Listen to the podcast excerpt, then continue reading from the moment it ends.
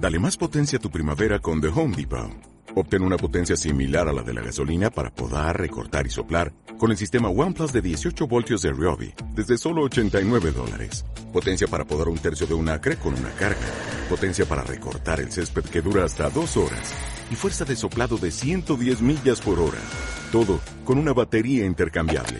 Llévate el sistema inalámbrico OnePlus de 18 voltios de Ryobi. Solo en The Home Depot. Haces más. Logras más. Si te gusta este podcast, entra en ivox.com y recomiéndalo. Así le ayudarás a que gane visibilidad en la mayor biblioteca de audio a la carta en castellano, donde además encontrarás centenares de programas de radio, monólogos, audiolibros, conferencias y otros muchos audios de diferentes temáticas. Ah, y recuerda que iVox es con V. MBS 102.5 presenta el único programa que despierta tus sentidos, en donde disfrutarás del buen comer con nuestros anfitriones, Paulina Vélez y Guillermo Cordero. Esto es Sabores para tus oídos.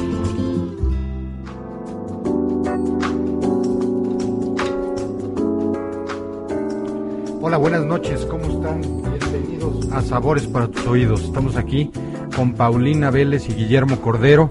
Nos acompaña Elena Reigadas también. Yo soy Salvador Vértiz. Qué gusto en acompañarnos. Paulina, ¿cómo estás? Bien, ¿qué tal? ¿Cómo estás, Salvador? ¿Cómo estás, Memo? Eh, hoy estamos muy contentos. Tenemos aquí la fortuna de tener a Elena Reigadas, de que además de ser una muy, muy amiga nuestra, eh, tiene un restaurante que es de mis favoritos en esta ciudad, que se llama Rosetta, en la colonia Roma. Ya vamos a platicar de él, no se lo pueden perder, pero hoy tenemos un tema que para mí es básico en, en mi vida, en la alimentación y en todos mis días que es el tema del pan. Entonces hoy vamos a hablar que las fermentaciones, los diferentes tipos de pan, dulce, salado, cómo se, se va dando, cómo es la historia y cuál es nuestro pan y cómo ha ido derivando todo esto. Entonces no se lo pueden perder, es un tema interesantísimo, a mí me encanta, vamos a estar probando por supuesto un pan que hace Elena en su nueva panadería que nos va a estar platicando, que también está en la colonia Roma. Y por favor, empiécenos a mandar twitters y Facebook en Sabores para tus oídos, nuestro Facebook, y Sabores y Oídos en nuestro Twitter. Y llámenos, por favor, vamos a tener aquí algunos regalos, algunas sorpresas y vamos a empezar a platicar. ¿Cómo estás, Memo? Dijo, gracias a Dios es viernes, eh, la vamos a pasar increíble. Hoy el tema es el pan, que es el alimento básico para muchas culturas y para México. Eh, y vamos a ver que hay pan dulce, hay pan salado, hay, hay de diferentes tipos de panes. Además, cómo se hacen, que, no sé, es parte de la cultura del mundo. La historia, estuve leyendo ahí en el tema de, la historia del pan y, es desde que nace la cultura el, pan existe, ¿no? bueno, donde eh, han hecho investigaciones de que en Europa la fermentación y cómo se hizo, pero los que ya los que los que avanzaron muchísimo fueron los egipcios. Sí, la verdad es que es una cultura súper súper antigua. De podemos hablar desde la época de Mesopotamia, aunque como tú dices los egipcios fueron los que empezaron a desarrollarlo y a crecer con esto. Pero ya hablábamos de que los cereales empezaban a, molerlos y a mezclarlos con agua. No, no existían en esta época, incluso el día de hoy sigue habiendo muchos panes que no usan levaduras sin embargo, yo creo que a través de la historia nos hemos ido sofisticando y bueno, incluso a mí me ha tocado hacer algunas cenas, comidas, maridajes con pan, de que en cada tiempo vas poniendo un pan diferente y sí te va cambiando, igual que con el vino, que bueno, eso es lo que es mi vida, eh, también te va cambiando el sabor del pan. Para las catas, pues si quieres un pan que sea más neutro, pero de acuerdo a los platos y si es con proteína, o si es con verduras, estás buscando que tenga más grasa, menos grasa, más levadura, menos, este, menos complicado con hierbas. Pero bueno, aquí por eso tenemos Elena, que es la, la experta hoy panadera, de verdad, a mí su pan es de los que más me gusta en esta ciudad y en este país. ¿Cómo estás, Elena? Hola, buenas noches, Paulina. Hola, Guillermo. Hola, Salvador. Pues muy contenta de estar aquí, sobre todo por para y por hablar de este tema que es el pan, que a mí me apasiona profundamente y creo que es algo que nos apasiona a muchos, ¿no? Yo he tenido la, sorpresa de ver que, somos muchos los que nos gusta comer pan diario, que vemos el pan como algo muy positivo y, y bueno, pues estamos ahorita con esta nueva aventura de la panadería en la colonia Roma, en Colima, esquina con Orizaba y y bueno, experimentando, probando nuevas harinas, probando nuevas cocciones, más fermento, menos fermento, fermento natural. Pero además la acabas de abrir, ¿verdad? O sea, sí estamos como estrenando un bebé. Sí, realmente yo cuando abrimos el Rosetta, que es el, el restaurante que tenemos también en la colonia Roma, teníamos desde un inicio la panadería, porque para mí un buen restaurante tiene que tener un buen pan. Para mí la comida empieza con el pan.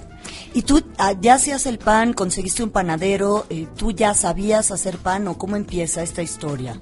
Yo soy fanática del pan, es lo que más consumo eh, como alimento.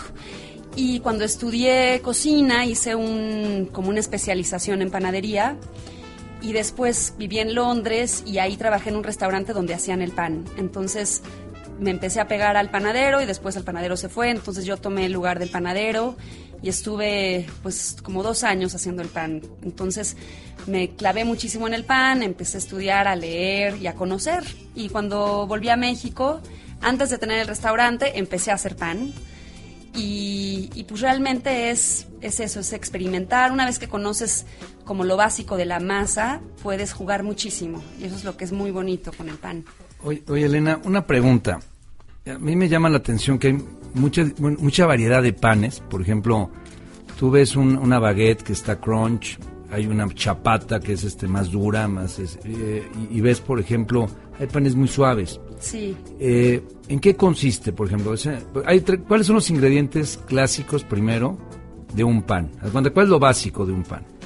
Creo que esa es la magia del pan, que el pan realmente lo que, lo que tiene es harina, agua, sal y puede o no tener levadura. Casi siempre tiene levadura. Pero esta es la base. Esa es la base. Cuéntanos un poco y para irnos metiendo al, al tema de los panes, ¿qué es la levadura? La levadura es un fermento, ¿no? Es un fermento que en, en, al principio de la historia era un fermento natural que se hace a raíz de las bacterias que hay en el medio ambiente. Entonces, agua, harina y las bacterias del medio ambiente forman esta levadura natural.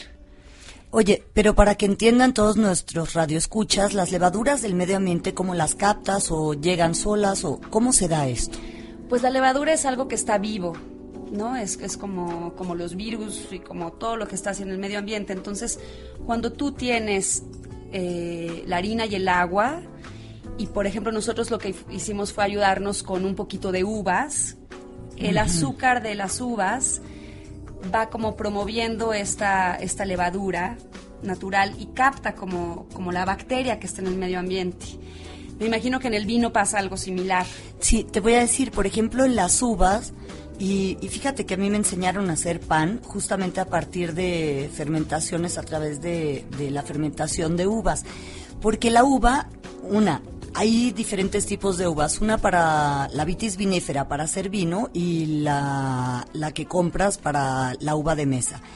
Pero al final todas tienen levadura natural, que es cuando las ves en el mercado, en el supermercado, en todos lados, siempre tiene un polvito encima, que son justamente las levaduras. Y en el vino existe la levadura natural o, la levadura que, igual que en el pan, que puede ser deshidratada, que compras en el supermercado o en las tiendas especiales, y que después las hidratas y, y, les das vida y empiezan a alimentarse del azúcar. Pero a partir de justo se da este momento con, con las uvas de estas levaduras que ya están en la piel y empiezan a alimentarse de azúcar. Ahora, en el vino es como un poco más complicado porque tienes levaduras buenas y malas. Yo no sé si en el pan también sucede de la misma forma. Yo no conozco levaduras malas en el pan. Realmente la levadura eh, es, es, la natural, que yo conozco igual como este efecto que hace el, la piel de la, de la uva, igual como nosotros comenzamos con la levadura natural o la levadura que compras instantánea o en, en polvo, que esa surge a raíz de la revolución industrial para mm. tener como un, una producción más masiva. Este, la ventaja de la levadura natural es que te da un mucho mejor sabor, una acidez muy particular y además más vida del pan. Lo que hace la levadura, que es un, un hongo que comparte, como dices tú, Paulina, con el vino, es que produce una fermentación alcohólica. Y en el, bueno, en el, en el vino se utiliza eso y es muy positivo pues para hacer vino en- agarrando los caldos de la uva. En el pan se evapora en el, en el horneado el, ese, El ese- alcohol. el alcohol etílico. Eh, y lo que hace la levadura es que infla eh, a través de la fermentación y los gases etílicos que suelta, infla el pan. Entonces se dice que es un pan levado, ¿no? Exacto. contra, digamos, un pan ácimo, que son los panes eh, Que no tienen árabes, que levadura, no tienen ¿no? levadura, que son planos, este, O la tortilla. y la tortilla, ¿no? Sí, tal cual, qué buen ejemplo. Pero, por ejemplo, también es muy interesante que además de esta levadura instantánea o la levadura que se, que se forma, que es esta levadura madre, existen otras levaduras como eh, el alcohol o, por ejemplo, el pulque, la cerveza. Eso también puede perfectamente funcionar como una levadura también. Claro, y ¿cómo, ahorita que mencionaste la levadura madre, cuéntenos qué es la ¿Qué levadura es madre? eso, eh? Es como que es la madre de todas las levaduras. ¿o? Pues bueno, hay... hay, hay- ¿O le- la levadura de todas las madres? Realmente es como se, se hacía el pan antes de la revolución industrial, no antes de esta levadura instantánea tan, tan común hoy en día porque es muy, muy rápida, muy práctica, pero no es tan benéfica. Y realmente esta levadura madre es harina, agua y, y lo que hablamos, ¿no? Las bacterias que están en el medio ambiente. Y es algo vivo, es algo que hay que estar alimentando todos los días, con más harina, con más agua. Y las bacterias que existen en esta levadura van alimentándose, van comiendo la harina y el agua. Entonces hay un, un movimiento, hay una actividad que incluso si tú ves esta levadura madre tiene está llena de burbujas y huele este este alcohol, ¿no? Huele a ácido, huele huele a alcohol. Huele a fermentación. Huele a fermentación, pero una fermentación muy positiva, ¿no? No, no es este fermento eh, de pudredumbre que luego a lo mejor podemos asociar. Es, un- es una fermentación muy natu- muy benéfica, ¿no? Muy muy positiva y nosotros hacemos el pan con esta levadura madre, como siempre se hizo el pan. Como, como lo hacían los egipcios. Entonces tú, exacto, como Ajá. cuando tú pones agua, harina, la sal y un poco de esta levadura madre, de esta como masa, tiene una, una apariencia de una masa más líquida y, y activa, burbujeante. Entonces cuando tú agregas esto a tu... Es como una base, ¿no? Que, que agregas al pan y, y eso lo beneficia muchísimo a- al pan, en general al, al pan más tipo europeo. Oye, yo tengo nada más una preguntita. Me gustaría ir un paso atrás porque creo que va a quedar este hueco de fermentas la uva, pero ¿cómo la fermentas?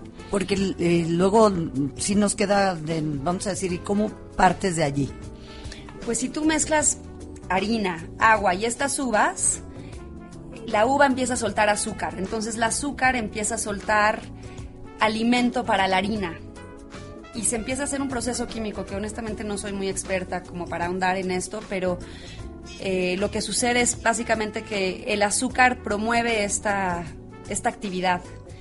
Entonces tú después ya mueves la fruta y ya existe la actividad de, de La bacterias, fermentación, la la fermentación en la, en la masa madre. A, a mí me decían, por ejemplo, que el milagro de la fermentación era el momento que rompes la, la fruta con la cáscara y empieza el proceso de, sí, de fermentación, de... de- eh, era- era una- había un, un sommelier, este, Pedro, don Pedro Poncelis, Sí. que me decía, mira Guillermo, este es el milagro del vino.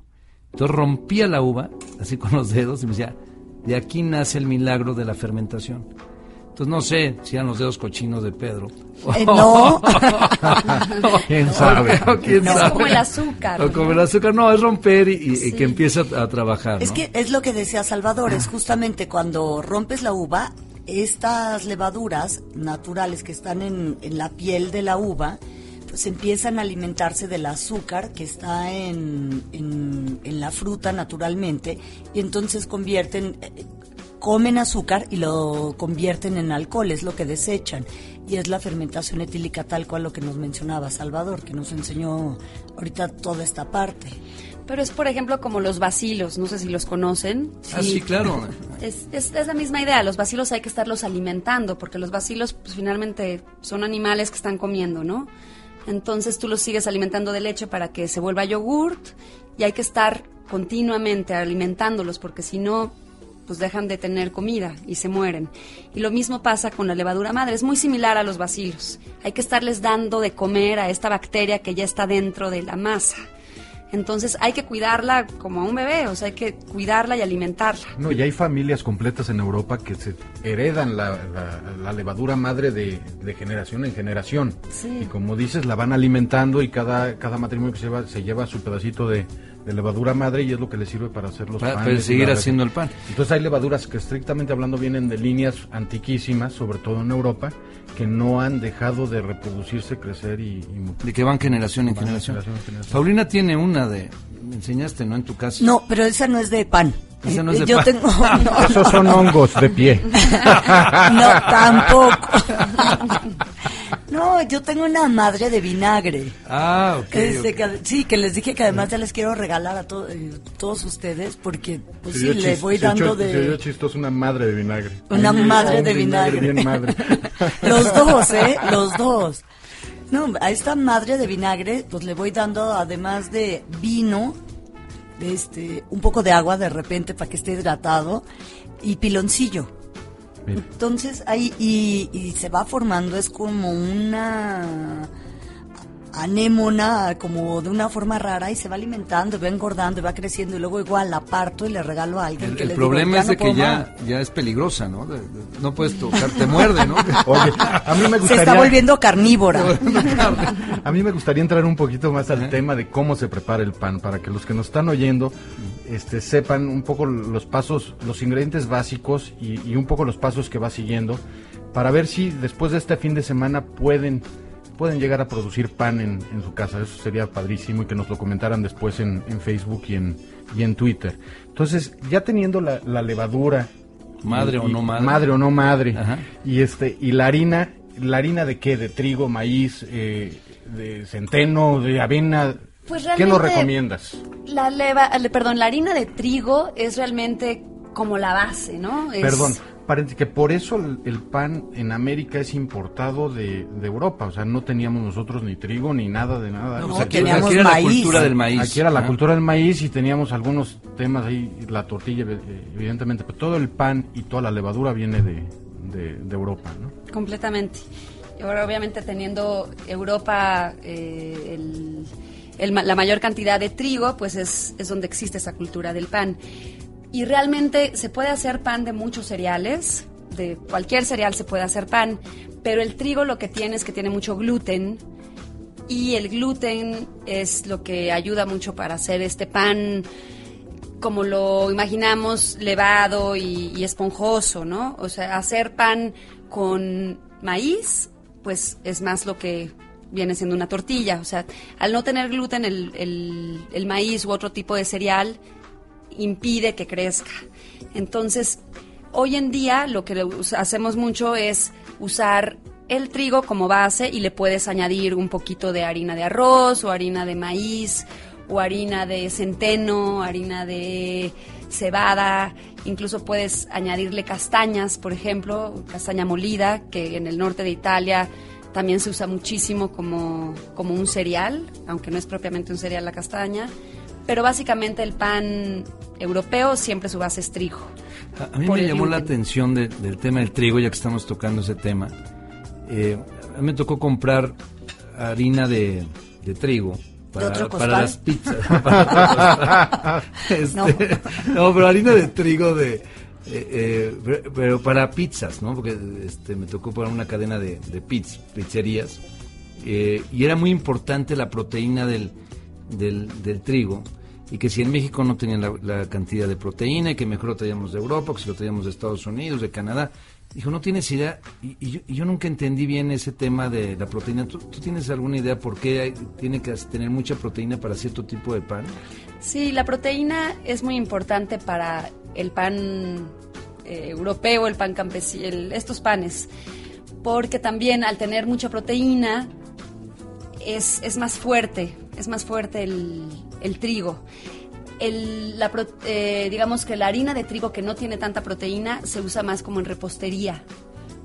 cuando no, no necesitas tampoco, o sea, al mayor cantidad de proteína también tiene mayor cantidad de gluten. De hecho, el gluten es una, una proteína natural del trigo, ¿no? Ok.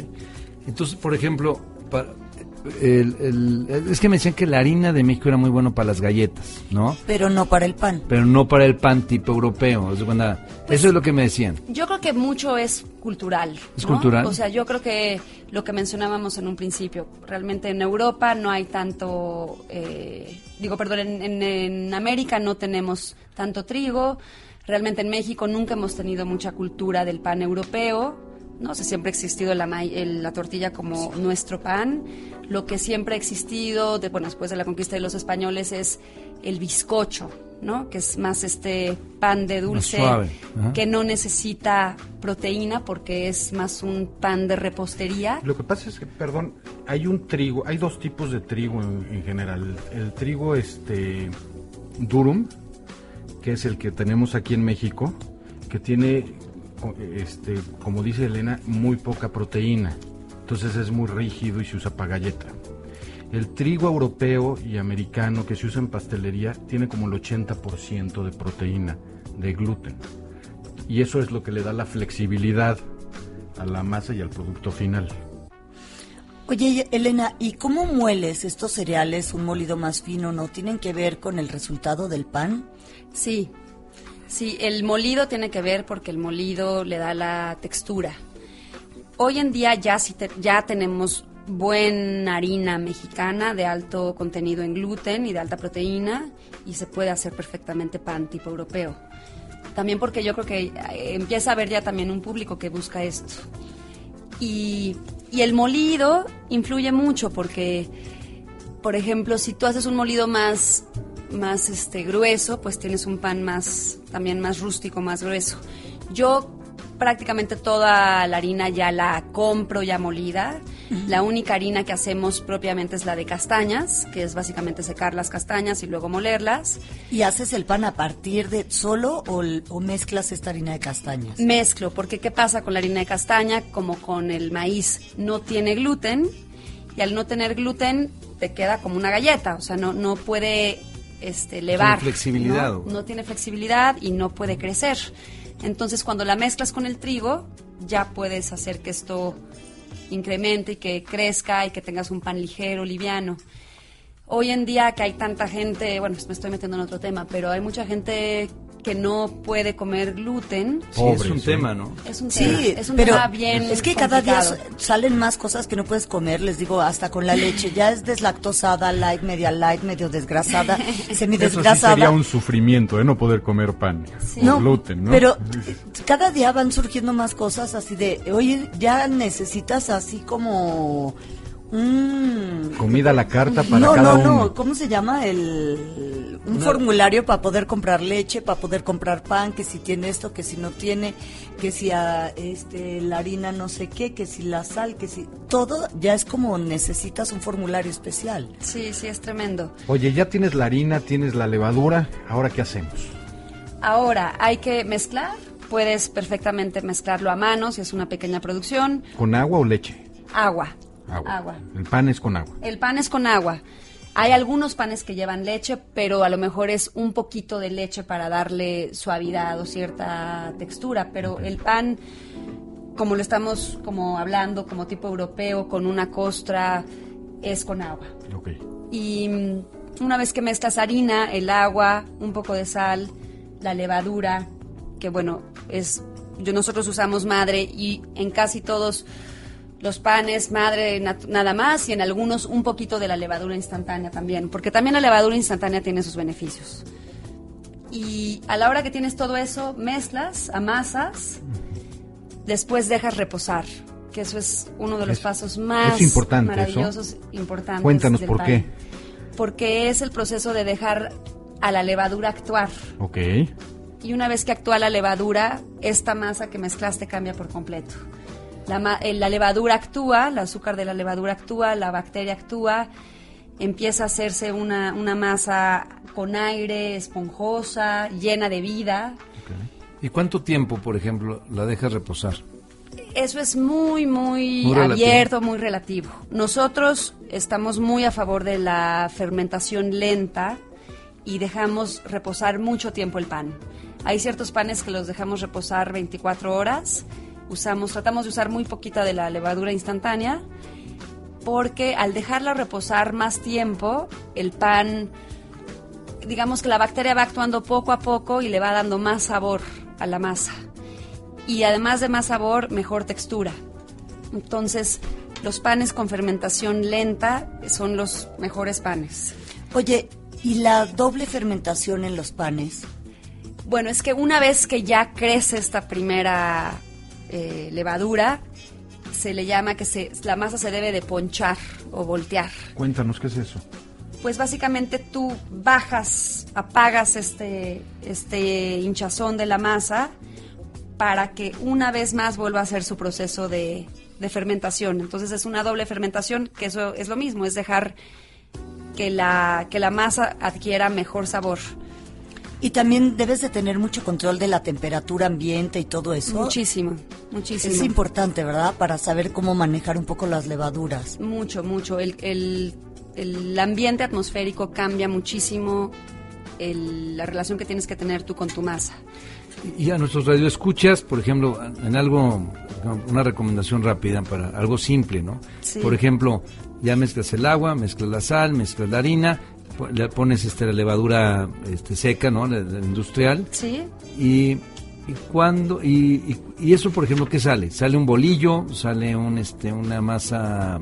¿Qué, qué saldría, por ejemplo, de ahí al momento Pues de es que pueden salir muchas cosas, que eso es la, lo increíble. Lo mágico de- Depende cómo, qué tratamiento le des, ¿no? Si, por ejemplo, tú mezclas esto sin necesidad de la levadura madre, porque yo entiendo que no todo el mundo tiene ni el tiempo, ni la paciencia, ni, ni la dedicación creciendo de la hacer- mascota. exacto, y de estarla alimentando.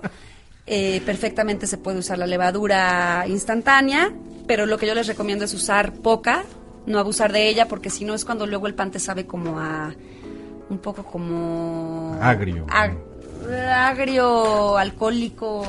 Sí, fermentado. Fermentado.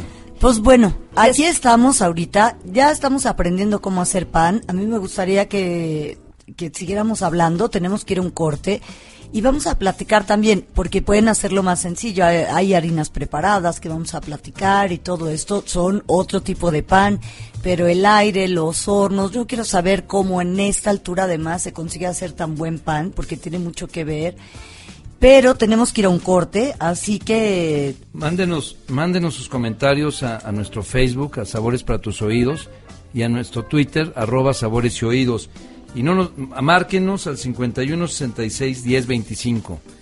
No se vayan, sigan con nosotros, le estamos pasando increíble, estamos tomando un vinito maravilloso y un pan increíble.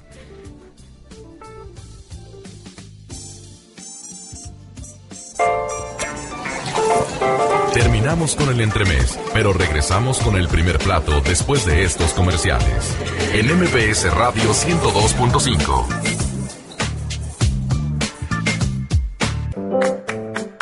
Regresamos con el siguiente tiempo de nuestro menú. Aquí en Sabores para tus oídos.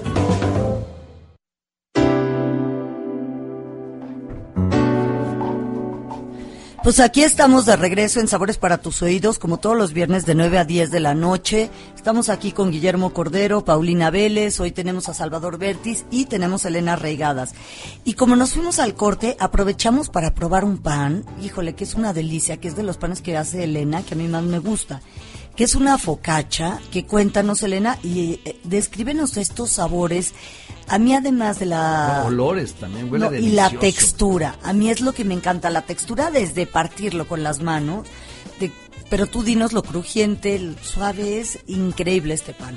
Pues lo que es muy padre es este que el pan, siendo solo tres ingredientes, puede variar muchísimo su textura y su sabor dependiendo de lo que hablábamos, de cómo lo manipules. En el caso de la focacha, realmente lo que hacemos es que se le dan muchas vueltas al pan, se le dan dobleces que eso es en lo que van variando las formas de los panes. Si tú lo doblas una vez, dos veces, si lo volteas, si lo dejas fermentar más o menos tiempo. Y en este caso, que es un, un pan muy con mucho aire, que es como una esponja, eh, lo que tiene es que tiene muchos dobleces, ¿no? Entonces se dobla, se deja reposar, se vuelve a doblar la masa, se deja reposar.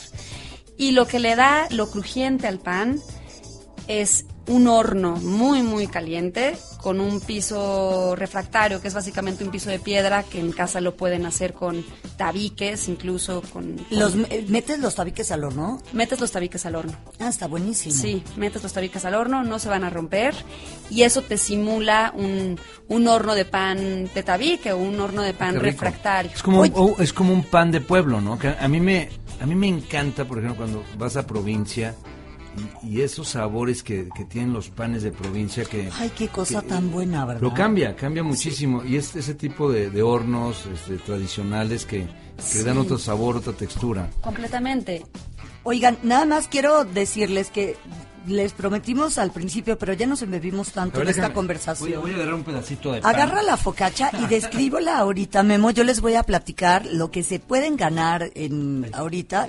Les voy a decir cómo. Espero que nos hayan escuchado. Ahí tenemos muchos radios escuchas que nos están siguiendo cada programa. La verdad es que ya les conté que yo soy de Guadalajara y de las tortas ahogadas y todo lo que me como.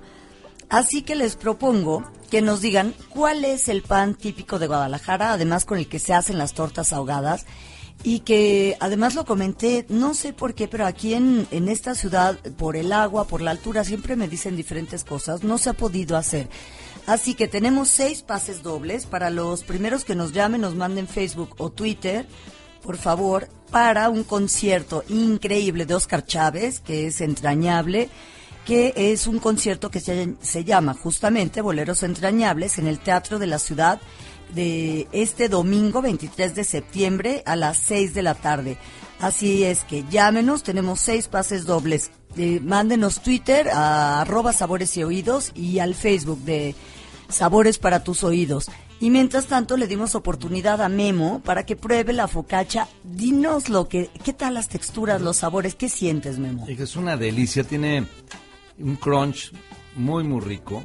Bueno, un sabor delicioso. ¿Esto que es romero? que es? es romero Eh, sí Tiene romero, este, imagínense un olor a romero delicioso. Tiene, este, el, Bueno, yo que- me huelo las manos sin parar de, de todo lo que me ¿Qué, huele qué al tiene? Porque tiene un poquito así como Aceite. como Aceite de oliva, Ah, sí. tiene aceite de oliva. Sí, en los panes, bueno, hablamos de, los, de lo básico, que es harina, agua y sal, pero bueno, muchos panes tienen grasa también.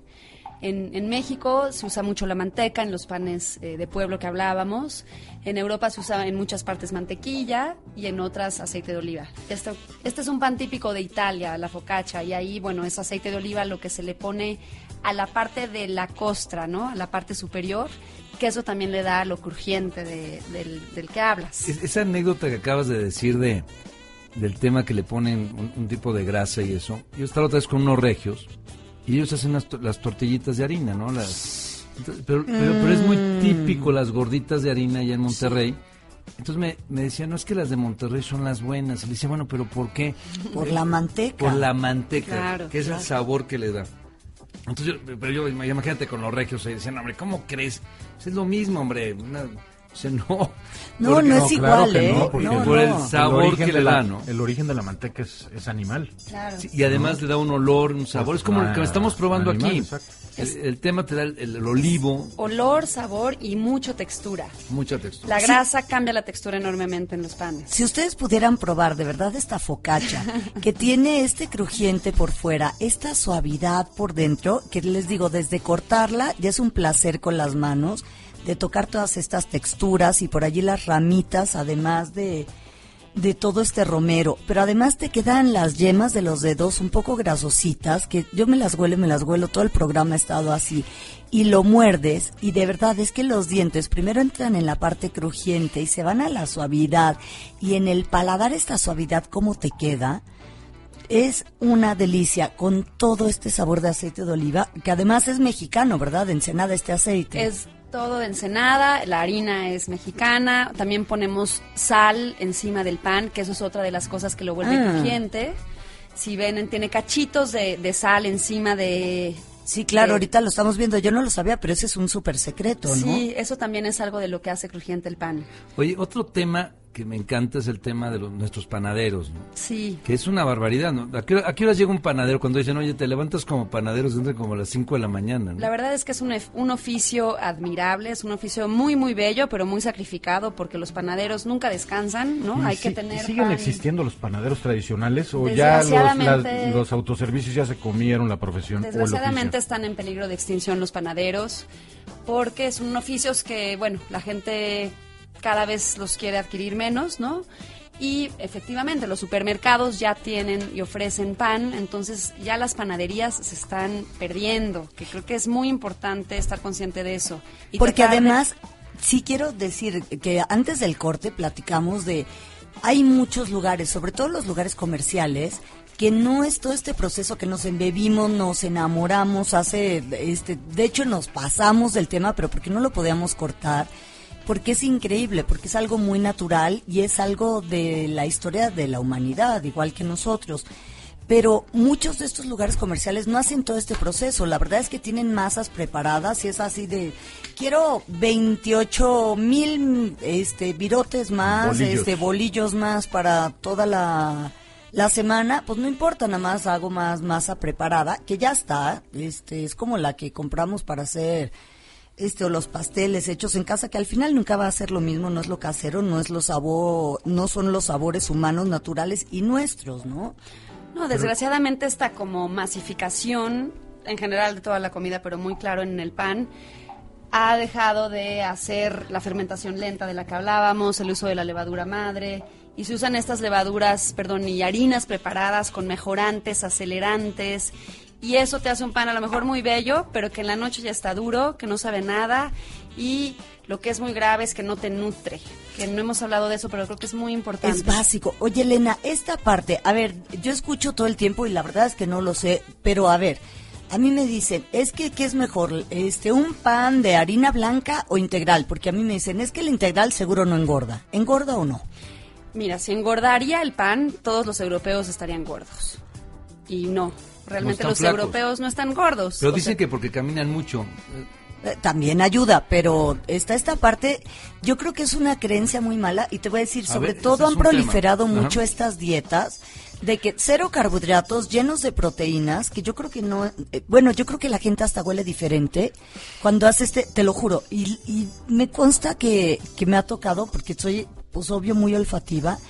Que y los sí, que, la gente los que huele comen mucha diferente. carne huelen a, Mucha proteína, Claro, claro, que no a comen los- nada de a carbohidratos. los argentinos. A los coreanos. No, no, no, no. No, yo estoy Yo tengo un convencida que no engorda. que, Ah, que sí. cosa. Bueno, yo tengo una teoría, que esta a lo mejor es una tontería y a lo mejor es falsa, pero por ejemplo en las comidas siempre les digo, no, pues es que yo tengo que comer pan, porque además el pan me va a absorber toda la grasa de lo que me estoy comiendo, como normalmente tengo unos comidones, este, y son grasosos y son pesados y todo eso, y es así, aunque me come el pedazo de pan completo solo, sí digo, porque me tiene que absorber la grasa. No, mira, yo estoy convencida, he leído y estudiado, y el pan, si es de buena calidad, lo que hace es que a la hora de masticar un pan que tiene una buena costra, hace que tu sistema digestivo funcione. El problema es cuando comemos un pan que realmente ni se le debería de llamar pan, que en vez de crear que tu sistema digestivo funcione, te lo frena, porque son unas bolas de, de harina, Mazacote. de mazacote, que te hace una bola en el estómago. Ese es el pan que, Que hasta engorda, para la te digestión y todo, ¿verdad? Pero el pan, Te, nuevamente... te fermenta en la panza. güey.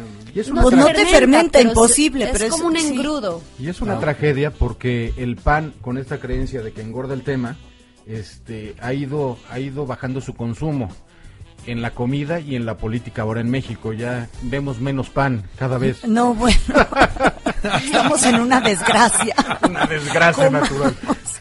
No, pero de verdad, yo sí creo todo lo que dice Elena y además yo sí creo que, que te ayuda. Y la otra parte de comer un buen pan con la costra crujiente y todo, también te da una satisfacción. Yo al final si no como pan, acabo comiendo muchísimo más y cuando como pan estoy más satisfecha. La digestión te ayuda muchísimo. Y con estos panes de, pues que les digo panes falsos, porque al final si lo veo, de verdad es que prefiero no comérmelo. Hasta ¿Cómo la los digestión? Que nos diga Elena. Y si es- no está tan complicado Yo creo que es muy fácil distinguir Sí. un buen pan de un mal pan. Bueno, primero que nada, el pan no puede estar empaquetado.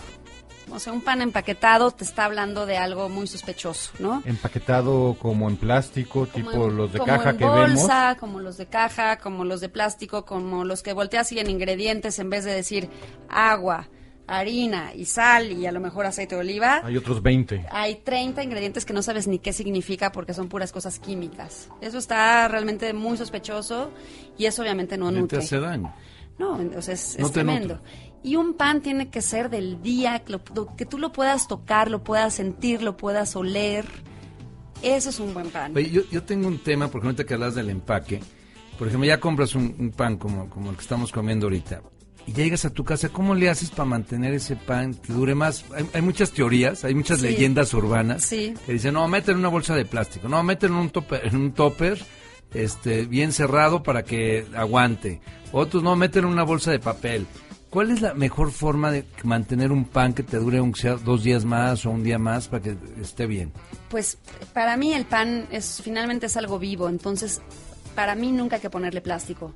Cuando tú le pones plástico al pan, a lo mejor sí logras que te dure un poco más, pero cambias enormemente su textura, se vuelve un pan ya Más flojo, aguado. más aguado, le Sí. quitas toda la costra, le quitas toda la vida. Entonces, hay dos opciones. Si eres un gran comedor de pan y te vas a comer ese pan en dos, tres días y es un pan de buena calidad, lo mejor es envolverlo en un trapo, en una tela, en algo que dejes respirar el pan y que la costra no se te aguade.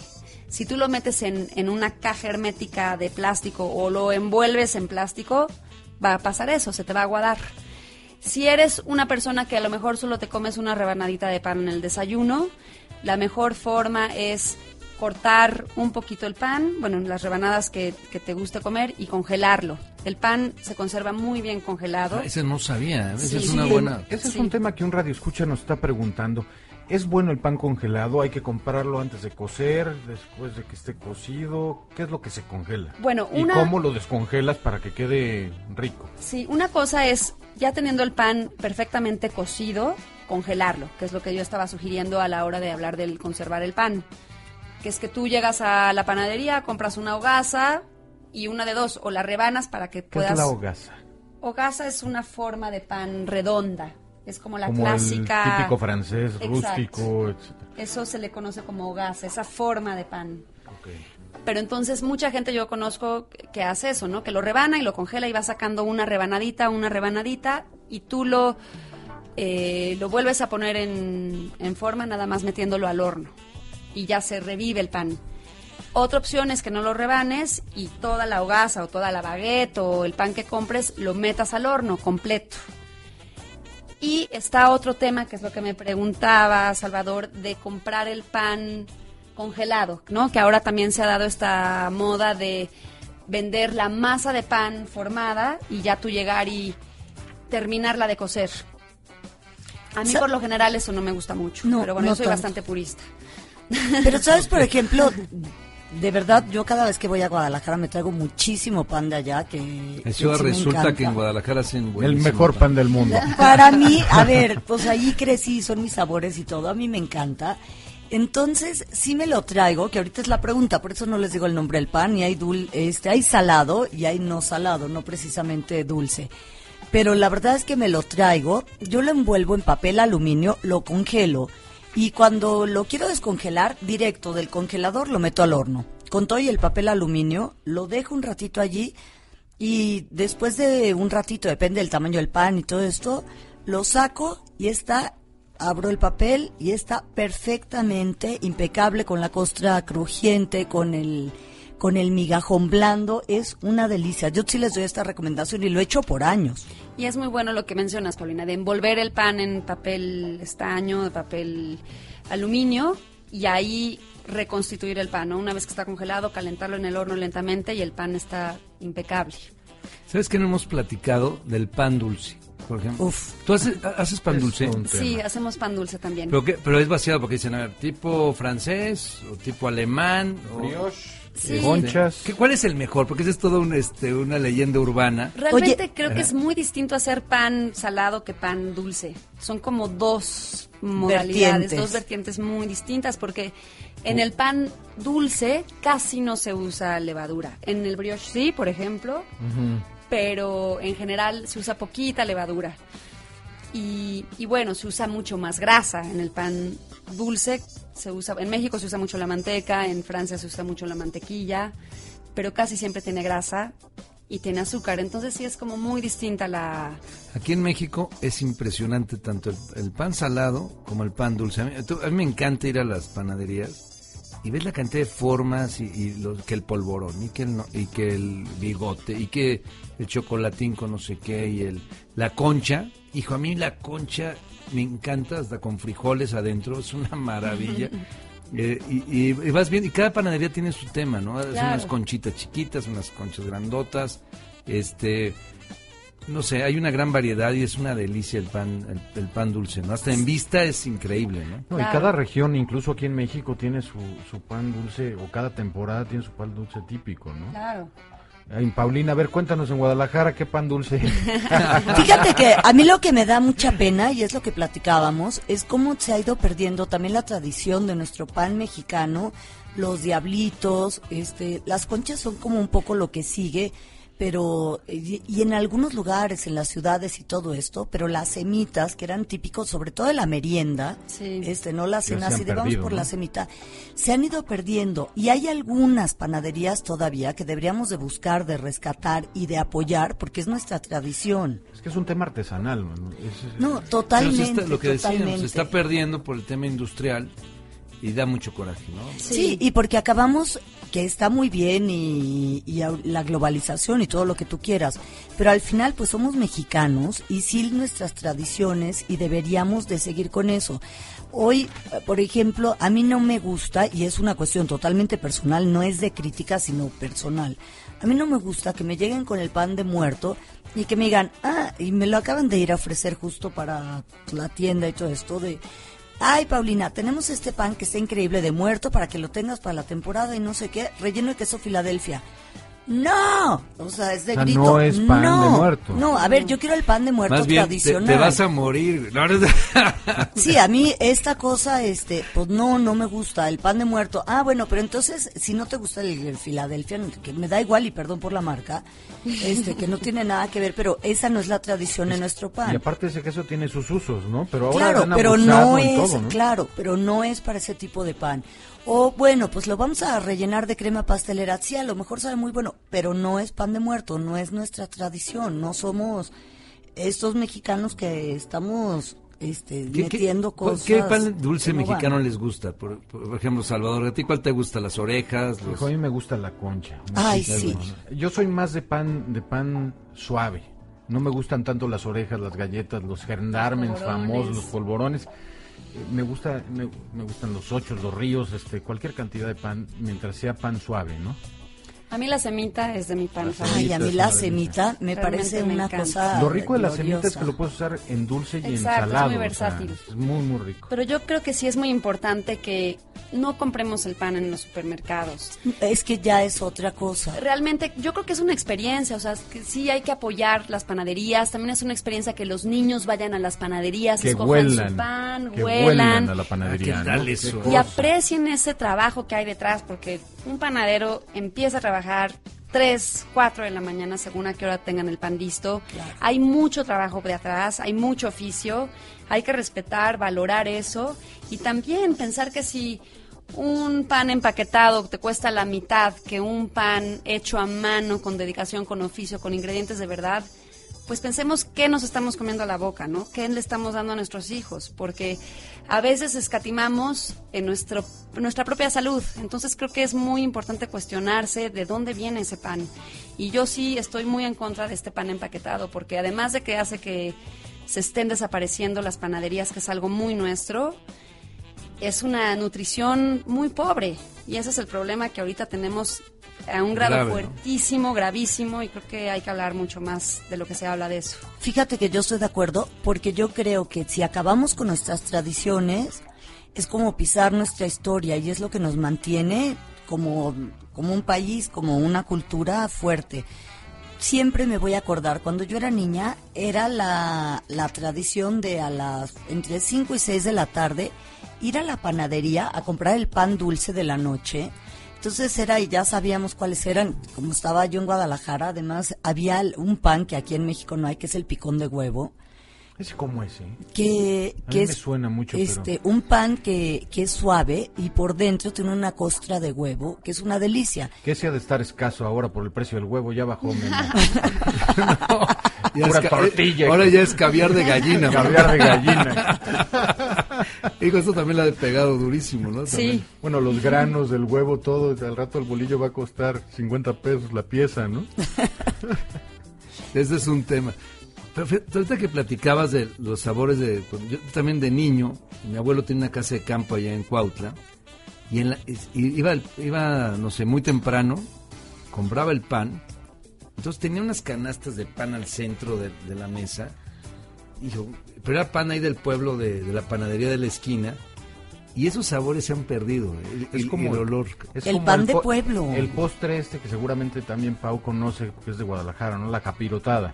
¿Cómo no? Puro bolillo duro, jitomate y cualquier cantidad de cosas. Qué rico ese. ¿eh? es que eso es- también es muy importante. El pan nunca hay que tirarlo. El pan se hace duro y te sirve para una capirotada, para un pan francés, lo mueles y haces unas torrejas para, hacer los crutones. Puedes hacerte una ensalada con jitomate y aceite de olivo con el Un pan budín. duro. ¿Cuál sería una receta para hacer, por ejemplo, crutones para la ensalada? Echarle aceite de oliva y queso al... A ver, díganos ustedes. Se me hizo duro el bolillo, este, ¿qué hacemos? Hay que cortarlo antes de que se haga una piedra, ¿no? Entonces Si no te tira un diente, ¿no? Exacto. Hay que cortarlo poco antes y le puedes es es muy versátil. A mí me gusta ponerle aceite de oliva y hierbas, pero igual le puedes poner nada más aceite de oliva y sal. Hay gente que le gusta lo del queso. ¿Y lo vuelves a meter al horno o...? Sí, lo vuelves a meter al horno a temperatura bajita para que se seque un poco. ¿Sabes a mí también como me gusta mucho? De si ya se te pasó y no lo rebanaste y todo eso, ya lo desmoronas como puedas y lo pones en leche y además que se aguade, haces un budín, le pones vainilla, huevos, un poco de azúcar, si quieres pasas, nuez, todo esto. Y, y todo este pan va a absorber todos estos líquidos y lo metes al horno, entonces ya te sale como un budín y encima igual le puedes poner la miel, le puedes poner azúcar, Fruta. este, frutas, un montón de cosas. Sí. La verdad es que el pan nunca es una merma, siempre tienes maneras de aprovecharlo. Yo- una sopa de pan, Claro. igualmente. Ah, qué rico. Ah, Yo, yo lo he usado como defensa personal también. Una baguette. y órale. a ver, yo quiero saber eso. No, pero es muy rico el, el- Oye, el, el, el, el gazpacho también le ponen pan. Claro. Sí, yo también le muelo el pan cuerpo, molido ¿no? en la licuadora. A este, cualquier sopa sí. le puedes poner pan para espesarla, ¿no? Es un espesante. No, hombre, qué delicia, caray. Es realmente una cosa increíble. Oye, finalmente, ¿algún, al- este, algún pan dulce que te hayas inventado por ahí? Pues por ejemplo, ahorita estamos haciendo mucho pan de pulca, que ese no es ningún A ver, eso invento, está pero es, interesantísimo. ¿eh? es una de las como proyectos que tenemos de rescate, ¿no? Que bueno, el pulque es un fermento natural, es algo también muy mexicano que también yo crecí con él y no quiero que se pierda porque lo aprecio mucho. También es muy nutritivo, también tiene levadura y también te ayuda mucho al sistema digestivo y a la flora intestinal.